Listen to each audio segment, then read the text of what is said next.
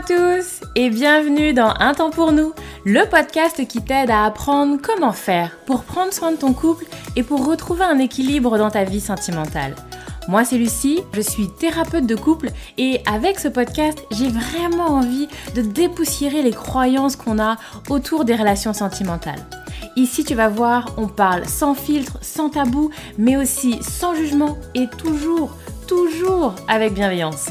Donc, retrouve-moi sur ce podcast toutes les semaines si c'est compliqué dans ton couple ou si ça va, mais que tu as envie de l'entretenir et de le booster un peu. Dans tous les cas, tu es au bon endroit, alors installe-toi, on est parti. Hello Bonjour tout le monde, bonjour à tous. Je suis ravie de vous accueillir aujourd'hui sur le podcast. Je suis très contente de cet épisode qui me semble important. Euh, bon, vous allez me dire sans doute que je dis ça pour tous, mais, mais celui-là encore plus que les autres. Euh, avant qu'on commence, j'ai envie de vous rappeler que bah, j'aimerais bien que vous puissiez, pour ceux qui ne l'ont pas encore fait, soutenir un petit peu cette, euh, j'allais dire cet épisode, mais ce, podcast de manière générale. Si c'est un podcast qui vous plaît, n'hésitez pas à venir mettre une note 5 étoiles sur Apple Podcast, sur Spotify, à mettre un commentaire pour venir dire ce que vous avez aimé et ce que vous avez apprécié le, podcast. Et puis pour ceux qui n'ont pas envie ou qui ne peuvent pas mettre un commentaire sur leur... Euh, sur leur plateforme avec laquelle ils écoutent, alors n'hésitez pas à partager euh, ce que vous êtes en train de faire, si vous êtes en train de marcher, si vous êtes dans un, bel endroit, vous avez un joli paysage, ou, si vous êtes au bord de l'autoroute, peu importe. Partagez-moi où vous êtes, faites une petite photo de vous en train de m'écouter et n'hésitez pas à repartager sur Instagram et à me taguer et moi je vous repartagerai et ça me touche beaucoup. J'ai envie de voir un petit peu qu'on fasse un peu le tour du monde avec, euh, avec ce podcast, donc voilà, n'hésitez pas, faites une petite photo de là où vous êtes, de ce que vous êtes en train de faire, hein, si vous êtes chez vous, euh, et puis euh, taguez-moi surtout pour que je puisse vous repartager. On est parti, on commence sur cet épisode, je vais arrêter de bouger parce que j'ai peur de faire bouger le, micro et que ça fasse beaucoup de bruit. On se parle aujourd'hui d'un sujet assez sérieux, messieurs, dames, parce que euh, je le vois très souvent sur ce truc de flicage. Alors je sais pas encore le titre que j'aurais donné. Mais moi, j'ai, dans mes notes, j'ai parlé flicage slash géolocalisation slash preuve de confiance. En gros, c'est ça. Euh, de plus en plus fréquent, de plus en plus fréquent dans mes consultations, parce que, alors, soit il y a de la jalousie, soit il y a de la jalousie de base, sans qu'il se soit rien passé, mais il y a de la jalousie, soit il y a un manque de confiance parce qu'il y a eu des mensonges, ou parce qu'il y a eu de l'infidélité, par exemple. Et donc, ces épisodes-là sont venus cristalliser quelque chose, et depuis, eh bien, on met en place les preuves de confiance. C'est vraiment cette notion que ta parole ne suffit plus. Ce que tu me dis n'est pas assez. Ce que tu me dis ne suffit plus. Ta parole n'est pas assez. J'ai besoin de preuves. C'est ça ce qu'il y a derrière. J'ai besoin de preuves de ce que tu me dis. J'ai besoin de vérification de ce que tu me dis. Et c'est un vrai sujet parce que euh, je vois beaucoup de couples qui vont avoir connu des épreuves, du mensonge, qui vont avoir connu voilà des choses un peu compliquées et qui viennent consulter parce qu'ils n'arrivent pas à aller plus loin, parce qu'ils n'arrivent pas à, en sortir. Vous le savez aussi, ou peut-être vous ne le savez pas, j'ai un programme autour de l'infidélité. D'ailleurs, je vous mettrai le, lien, là je me le note, le, le lien pour ceux que ça intéresse. J'ai un programme autour de l'infidélité également, et donc bah, quand on parle de cette infidélité, souvent ça revient, cette histoire de manque de confiance, et puis bah, des conséquences de l'infidélité qui vont être le manque de confiance, le besoin de vérification, etc. J'ai besoin de savoir où tu es. Et donc, comme j'ai besoin de savoir où tu es, comme j'ai besoin de vérifier ce que tu me dis, eh ben, je vais venir voir pour mettre un GPS, je vais venir te demander des photos euh, de là où tu es, je vais venir demander des preuves de ce que tu me dis. Et je vois bien que ça part souvent d'une d'une intention qui est parfois bonne en fait où il y a comme ça cette idée pour la personne où il y a eu du mensonge pour la personne jalouse pour la personne qui a été trompée. Alors euh, j'ai besoin d'être apaisée. Je n'arrive pas à gérer l'absence je n'arrive pas à gérer quand j'ai à nouveau des doutes qui, euh, qui m'assaillissent. Et donc euh, j'ai besoin comme ça de, savoir où tu es, j'ai besoin d'apaisement. Et les preuves et les preuves de confiance vont m'apaiser. Ça m'apaise, ça me rassure de savoir que tu, où tu es. Alors vous avez des personnes qui vont demander, d'autres qui vont pas demander. J'ai aussi fréquemment des histoires de j'ai retrouvé un euh, GPS dans mon sac, j'ai retrouvé un GPS dans la voiture. Ou au niveau du, téléphone, j'ai trouvé une application dans le, téléphone de, de, géolocalisation et de surveillance en fait. Et d'autres à qui ça va être carrément discuté en fait, où c'est pas caché, où on est sur quelque chose d'une envie d'être authentique et où on va venir se dire les choses, où on va venir demander à l'autre, exiger parfois à l'autre euh, qu'il installe ce système de localisation. Je fais tout de suite une nuance entre des personnes qui vont avoir des doutes et en fait qui sont plutôt dans une euh, dans un ressenti d'infidélité et qui vont avoir une, besoin de chercher une preuve en fait. J'ai l'impression qu'il y a quelque chose qui est pas clair, j'ai l'impression qu'il y a un truc de louche, j'ai l'impression qu'il y a du mensonge et donc j'ai besoin de chercher une preuve en fait pour pouvoir être euh, certaine, certain de, mon ressenti et qui vont donc euh, enclencher ensuite, bah voilà, il y a un ressenti, j'ai besoin de vérifier quelque chose. Et en fait, ça c'est un comportement qui logiquement ne dure pas dans le temps. Parce qu'une fois que j'ai ma preuve, alors j'agis en conséquence. Voyez? Donc c'est pas complètement la même chose. Moi je parle de personnes qui vont être vraiment dans une dynamique en fait. Ils sont pas juste dans une euh, dans une dynamique de séparation, mais, mais plutôt dans une, euh, ouais, dans une forme de contrôle en fait. C'est des gens qui vont vouloir contrôler l'autre, qui vont en fait, ça me rassure quand je vérifie et que je contrôle ce que tu fais, quand je vérifie et je contrôle ce que tu dis. À mon sens, c'est, et c'est important de le rappeler, une illusion hein, de contrôle quand même. J'en profite, je fais passer mon message parce que c'est important que vous puissiez l'entendre je parle en matière d'infidélité. Être infidélité, être infidèle, être infidélité. Être infidèle, c'est pas un truc qui te tombe dessus. L'infidélité, c'est pas une météorite qui te tombe sur la tête. Être infidèle, c'est une décision. Être infidèle, c'est un choix. Il y a personne qui subit une infidélité. Tu n'as pas un couteau sous la gorge pour aller euh, envoyer des messages, aller voir quelqu'un, aller voir de la sexualité avec quelqu'un. C'est un choix. C'est une décision. Et donc, par conséquent, si quelqu'un choisit d'être infidèle, si quelqu'un prend la décision d'être infidèle, alors il le fera, peu importe tous les systèmes de surveillance qu'on va pouvoir mettre en place, en fait. Et que il y a vraiment comme ça quelque chose où j'entends bien, il y a un truc un peu d'une forme de prévention, il y, a, une illusion de contrôle. Alors si je vérifie la, géolocalisation, alors si je fouille le téléphone, si je vérifie les messages, alors j'ai l'impression que l'autre ne passera pas à l'acte. À mon sens, c'est une illusion. La décision d'être infidèle, elle n'est pas... Euh, parce qu'il y avait une opportunité, alors j'y suis allée. Non, et peut-être qu'il y avait une opportunité, et donc j'ai pris la décision d'y aller. Mais à mon sens, l'idée c'est pas de taper et d'enfermer l'autre pour qu'il n'y ait plus jamais d'opportunité. L'idée c'est de d'être clair sur que sur le fait qu'il n'y ait plus cette décision qui soit prise d'être infidèle. Donc, à mon sens, il y a un truc aussi un peu vicieux et j'aimerais vous en parler. Pour les personnes à qui on va imposer ce truc-là, pour les personnes à qui on va dire, bah voilà, je dois fouiller dans ton téléphone, au vu de ce que tu m'as fait, je dois fouiller le téléphone. Et, et les gens, ils sont un peu emmerdés avec ça. Moi, j'ai souvent des gens qui me disent, bah oui, mais du coup, je peux pas dire non. Parce que si on dit non, alors on va leur renvoyer le, bah c'est quoi le problème si t'as rien à te reprocher, en fait? Pourquoi je peux pas fouiller ton téléphone si t'as rien à te reprocher? Pourquoi je peux pas mettre un GPS dans ta voiture si t'as rien à te reprocher? Pourquoi je peux pas fouiller tes messages Instagram s'il y a rien?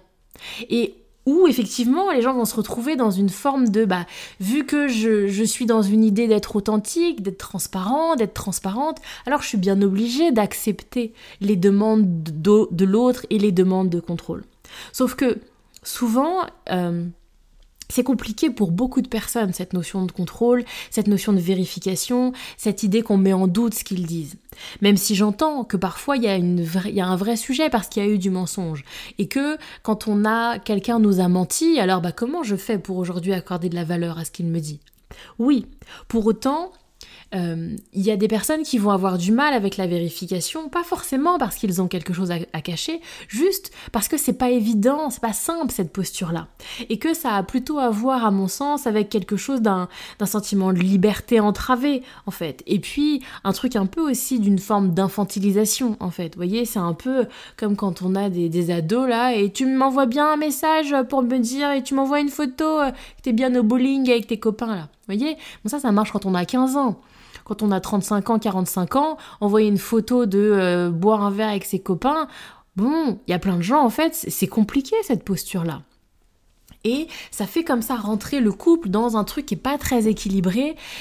C'est pas évident non? Il faut se dire c'est pas évident à gérer. Ça crée des tensions ça crée de je le fais mais je suis pas complètement alignée avec l'idée de le faire. Un truc un peu de pénitence là qui donne pas forcément du bon sur du long terme dans une relation donc, me direz-vous, elle est bien gentille, la dame, mais comment on fait, du coup? Comment on fait si on n'a pas confiance Comment on fait pour effectivement retrouver cette notion de, bah, faire confiance à l'autre, en fait? Et à mon sens, euh, alors je vous referai, je pense, un épisode là-dessus, parce que je le bosse énormément, hein, cette histoire de la confiance, que ce soit avec les personnes du programme ou les personnes qui sont en consultation, c'est fréquent. Et il y a deux, trois petits trucs un peu à, connaître et à, avoir en tête. Mais à mon sens, pour rester sur mon sujet aujourd'hui, moi j'aime bien, parce que je, comment dire, je, je vis pas en dehors de la réalité non plus, en fait. Et que pour beaucoup de personnes, quand la confiance elle est rompue, alors il va falloir quand même donner sur la table des garanties, alors il va falloir quand même donner des preuves de quelque chose, en fait. Et ça peut s'entendre au vu parfois de certains vécus. Pour autant, j'aime bien travailler avec l'idée que faire des photos de là où on est, mettre un GPS, euh, se laisser fouiller dans le tel, euh, c'est du dernier recours.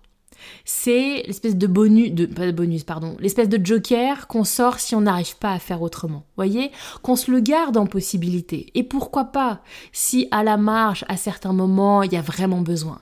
Mais vraiment que ça ne devienne pas un quotidien, que ça ne devienne pas une habitude. Et moi, je bosse avec les couples sur comment est-ce que je vais pouvoir te redonner confiance sans que tu aies besoin de vérifier. Comment est-ce qu'on va pouvoir trouver ensemble d'autres manières, d'autres choses à dire, d'autres choses à faire qui vont apaiser, qui vont faire le même taf. Moi, j'aime bien expliquer que la vérification, c'est un outil. Et effectivement, c'est facile. J'ai eu souvent des conversations où les gens m'ont dit "Non mais en fait, la géolocalisation, c'est tellement simple. Je suis là, j'ai une espèce de bouffée d'angoisse, je commence à m'inquiéter je dis n'importe quoi, elle est partie avec ses copines, mais ça se peut, en fait, elle est en train de me mentir, en fait, elle était avec son amant, là là là là là là, et, et ça monte, ça monte, et ça devient une douleur, et ça me renvoie à tout ce que j'ai vécu, et cette blessure de l'infidélité qui est énorme, et bah si je, je vais juste regarder là, ok, non, euh, je sais pas, je dis n'importe quoi, elle est euh, à son boulot. Oh, et en une fraction de seconde, j'ai vu, j'ai vérifié et ça redescend. Et ça m'apaise. Et ah, ça va beaucoup mieux. Et donc il y a comme ça un espèce de, de bouton un peu magique, de truc un peu qui semble hyper simple et accessible. Et bah, du coup, les gens vont aller tomber là-dedans. Et à mon sens, bah moi j'aime bien faire un travail qui va être plus en profondeur de bah ok non, on va essayer d'arrêter d'être sur ce bouton-là qui vient contrôler l'autre, mais plutôt qu'est-ce qu'on va pouvoir mettre ensemble pour que vous arriviez tous les deux à être rassurés, à être apaisés, à retrouver confiance sans avoir besoin de contrôler et de vérifier la vie de l'autre en fait. Et c'est un vrai enjeu, hein. je, je dis pas que c'est simple, je dis pas que c'est facile, je dis pas que ça se fait en trois jours non plus.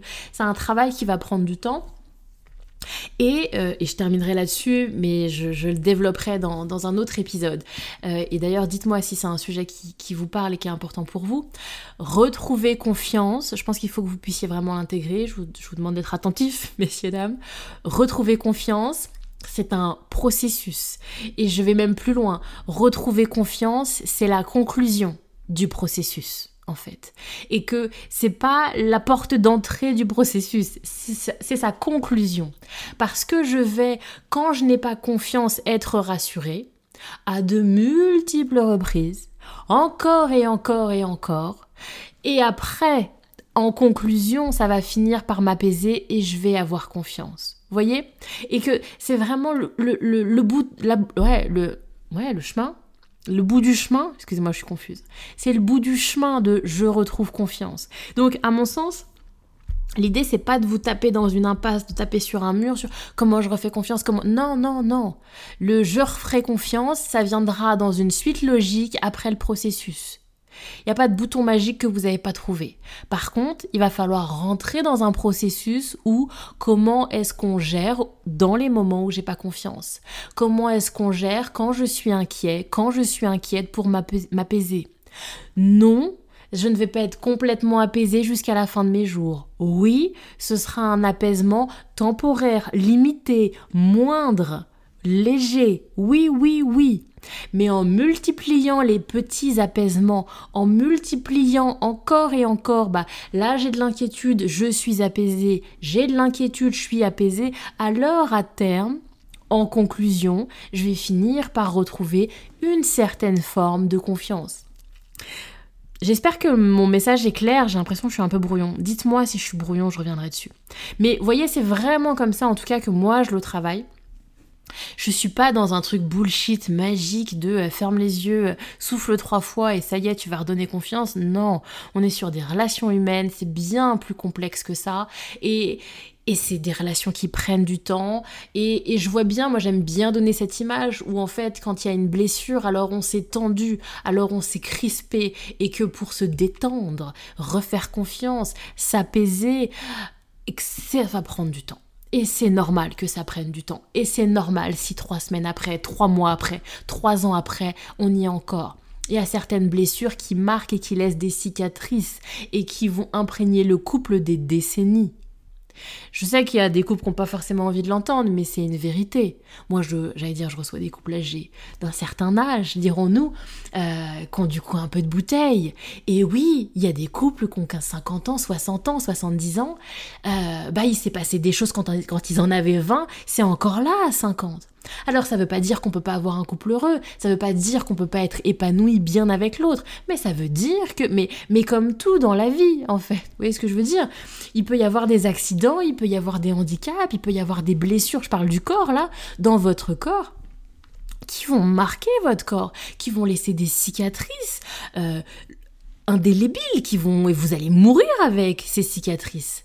Et ça ne veut pas dire que vous allez avoir une vie de merde et que tout est raté, tout est foiré, non.